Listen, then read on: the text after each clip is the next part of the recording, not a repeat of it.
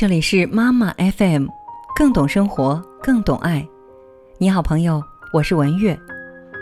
如果把管教当作是父母对孩子主要的手段或目的，在做父母的本质上，就注定要失败了。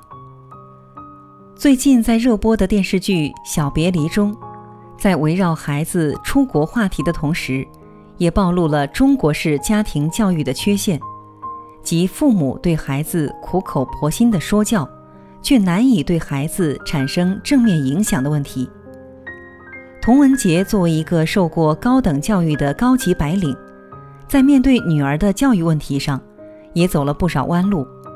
而他最失败的地方，就在于他动不动就对女儿讲道理，分数考差了讲道理，狗狗走失了讲道理，女儿追星写小说也讲道理。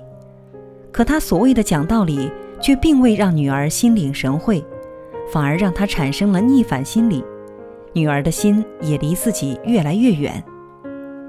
一味的说教是最无效的教育方式。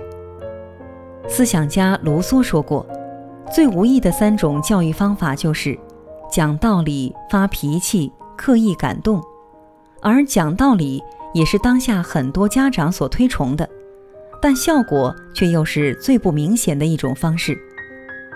生活中常见这样的家长，他们总喜欢对孩子讲道理，讲完后，一旦发现孩子有逆反心理，脾气上来了，就把孩子打骂一顿，待气消了之后，又深情地对孩子说：“孩子，我这么做都是为了你。”通过煽情来为自己的神逻辑和行为找遮羞布。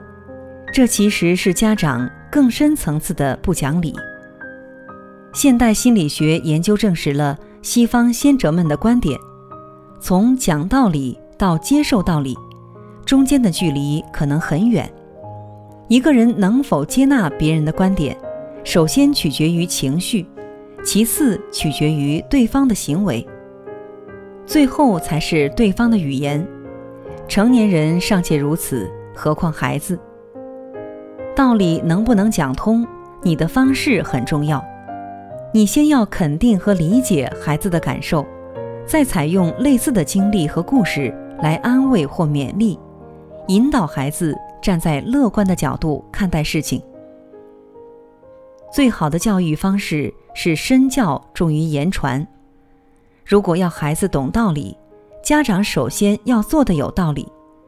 做的有道理，比说的有道理重要的多。